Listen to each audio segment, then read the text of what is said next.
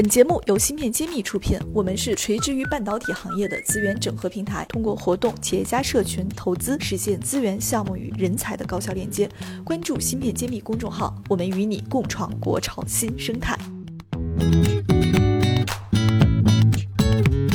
大家关注芯片揭秘，我是主播幻石。我今天非常开心的邀请到了来自国内做 Mass 处理的一方面的一个优秀的厂家。那现在坐在我旁边呢，就是这家公司心想负责人。那我下面卖个关子，请我身边的这位嘉宾主动跟大家打个招呼，介绍一下他自己。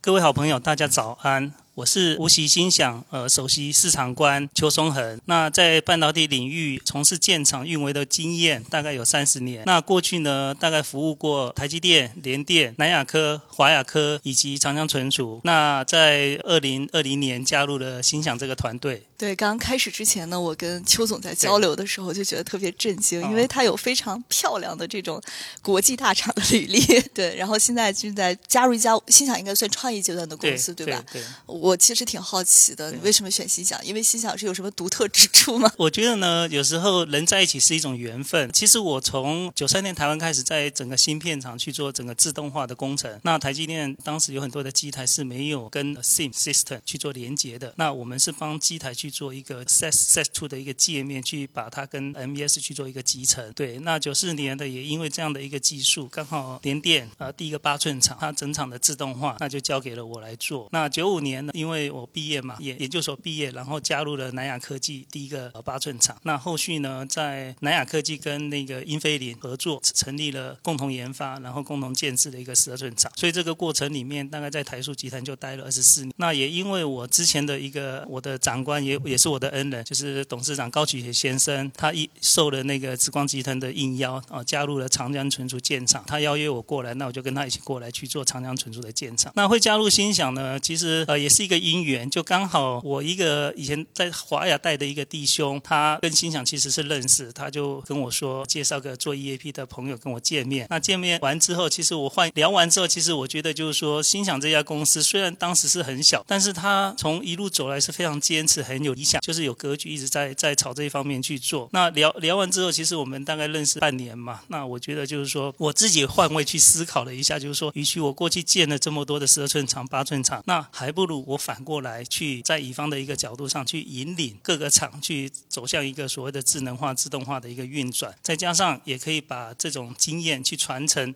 给更多的一些乙方的人，去服务更多的一个一个客户。对是这样的因缘之下就加入了心想。对这个转变是很不容易的，因为在甲方待惯了，他的思维啊，其实很难去到乙方。对，所以我觉得你有那么好的背景，愿意加入心想，可能心想也也有比较独到的之处那下面能不能请您跟我们说说心想都有提供什么样的产品，然后面向具体什么环节解决什么问题？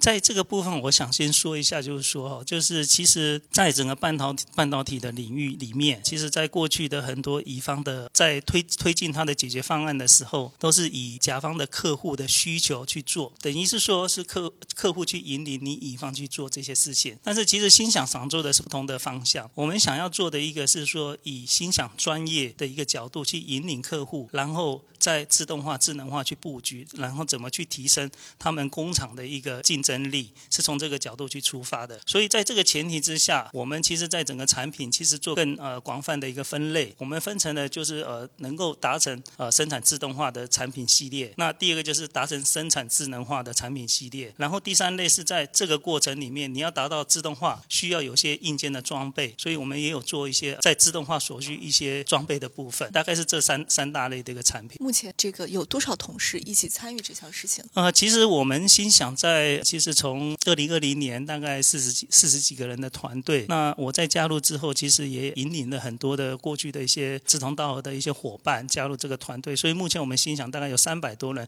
去呃针对这三块领域去做一些研发跟服务的服务客户的一个领域。我听起来也是一个高度研发密集型的一个方向对。但是不瞒您说，我想知道国内现在建厂是在一个处于一个热潮中嘛？对，对，那您这个行业竞争激不激烈？心想怎么看这个竞争的环境？其实，在整个国内的半导体相关的相关的一个领域，我可以分成三大块。第一个就是封测厂，第二个就是晶圆厂，第三个就是一些国产化设备装备的部分。这三大类的客户。那封测厂的部分，其实因为它跨入的门槛门槛比较低，所以基本上国内很多厂商都有做过封测厂的 MES 的一些经验跟系统。所以在封测厂的部分，如果说提到国产国产化这个替代能力，其实几乎我认为已经已经有能力完全去替代 MES 的，就是让 MBS 的国产化去推进。那晶圆厂的部分会比较困难一点，因为晶圆厂在六寸八寸。国内的部分其实已经有能力去去做一些推进，但十二寸的部分哈会面临到两个点。第一个点就是说，因为十二寸的晶圆厂它投资，比如说一个十万片的厂，大概是八百到一千两百亿左右，好，投资额相当的大。那目前国内的很多产品其实没有支真正支持过这么大量啊去运转的一个系统，所以它会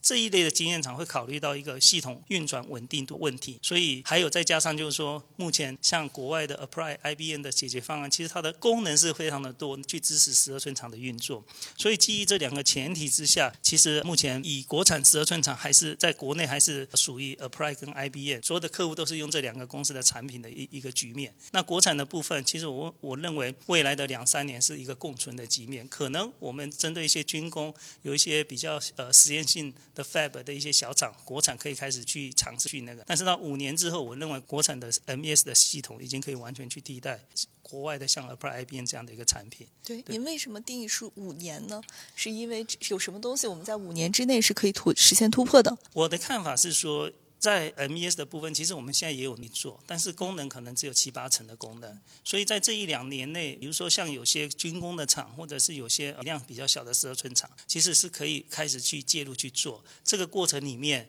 啊，把功能提升起来，然后再有一些压力测试，去把整个系统的稳定度提升起来。所以五年，我认为在这个过程大概两三年的时间。所以大概预计五年之后，我觉得国内的新新呃国产的 MES 系统是能够有能力去完全替代像。IBM Apply 的这个体系的，就是大家需要有积时间来积累，去追赶它。其实芯片厂就是经验的累积，所以它不是一朝一夕能够很快去就能够学起来的。它需要就是经验的一些累积，然后不断的成长。甚至在这个过程里面，你会遇到很多的困难，甚至工厂也会遇到一些 MO。哦，一些 M 的事件，透过这些事件跟困难，你会不断的去提升自己的能力跟系统。那您这边公司想做的这个业务方向，会主要放在国内呢，还是说也会去看到全球其他的国家？是不是还有中国一样这样的一个机会期啊？这个也想请您分享一下。我们其实，在公司的运转上，都会分成所谓的短、中、长期的目标。那短期之内，其实我们想要做的就是国产化，完全替代哈，不管是晶圆封测是完全的呃替代。但是中期的目标，其实像我们自动化的硬件装备的部分，其实有很多的想法是目前世界上没有的，也就是国外也没有的。所以接下来在终极目标，我们其实也会去推进，说把这些自动化的装备推进到，比如说像东南亚、新加坡、台湾、马来西亚这之类的。这个如果局面做得更好的话，其实可以再做全球化的一个布局。对，那就是比较属于长期的一个目标了。嗯，那相对的，像软件的部分，有些好的部分，当然也可以。类似我们这种中期目标往外推，然后长期目标往美国、欧洲这边去推。对您的这个雄心壮志还是很大的，不局限于只是做做国内的生意。这其实我们创办的一直很坚持的一个想法，所以其实我更多是做一些战略啊，然后去做一些技术的推进，更甚至人才的一些招募，来协助心想去做一些呃事业的推动。因为其实我觉得呢，在呃心想科技哈，其实一个公司哈，你要能够成功，也不是只有一个人可以做得到。它是一群人，一群人志同道合的人才能去完成。那不外乎就是你要有资金，你要有技术，资金、技术、人才这三部分俱全，你才能够去很顺利的去把事业逐渐的去推进。但是这个过。过程其实我觉得更多要怀着一个感恩的心情。为什么你要感恩这些志同道合的伙伴愿意加入心想？因为小公司嘛，愿意加入心想一起去努力。然后你也要感恩说这些客户能够给心想机会，让我们去服务服务客户。那更多就是说，在这个过程里面，可能不管是资方啊，或者是朋友啊，能够协助我们心想的部分，这个部分我觉得大家也去也是要去做些感恩。因为你在这种情境之下，其实你会形成一个善的力量，推进整个公司。司是往前进步的。进入一个正回馈的一个对对对对过程。对哪怕咱们做的是一个很漫长、很艰难的事儿。没错，嗯，我们是一个产业发声的平台嘛，所以今天您到芯片揭秘做客，想通过我们平台对外发声，发什么样的呼吁或者做什么倡议吗？所以最后想请您说说这方面。我的想法是这样子，就是说，其实呃，国内它的市场是呃体量是挺大的。我是觉得，就是说，在呃未来，不管是我们心想或者是其他的乙方的公司，其实要有更多的，就是说，更多的一些专业的一个人才，能够呃骑着引引领的一个力量，引导的客户去朝自动化、智能化去推进。因为其实不管是新想还是其他客户，都是要。为了国内整个芯片厂去提升它的竞争力，那以现行来讲，其实在整个产业上来讲，你唯有推动自动化、智能化，你才能够真正的提升的竞争力。我举个例子来说，就是我之前在台湾在推动自动化的过程，其实有几个做法。第一个就是 Giga Fab，就是所谓的 Giga Fab 呢，就是说原来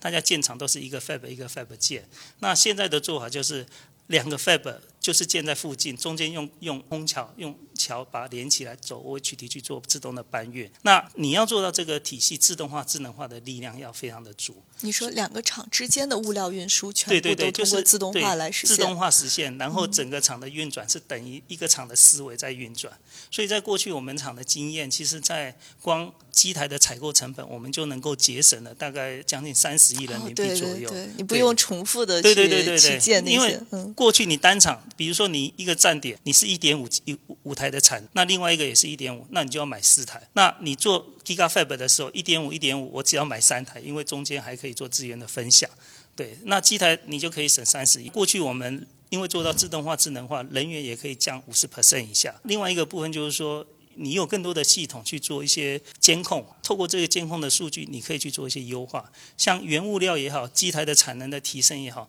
等等的这些都可以透过这些系统优化。那你优化完之后，其实你的生产成本就降低了，你生产成本降低，在国际上才会有竞争力。对，帮客户真的解决问题了，对对对对让他花了更少的钱，我觉得这个是最实在的。对，嗯其实我刚刚还有一个最主要的就是说，在这个过程里面，过去我们本来产能机台买的产能是十二万片，但是我们做了十三万片出来，也就是说产能你不增加投资的情况下，多了大概十 percent 左右。所以我觉得在这个自动化、智能化的一个运转，对呃未来芯片厂是一个很有贡献的一个体系。嗯，就是大家一定要重视自动化、智能化在工厂管理上的一个应用，对确实能 cost down，也 也，可以效果更好。是的，对，谢谢谢谢邱总今天给我们带来这么多的一个精彩的分享，也期待心想发展的更好。谢谢谢谢主持人，我是无锡新想科技首席市场官邱崇和，我在芯片揭秘这里等着你。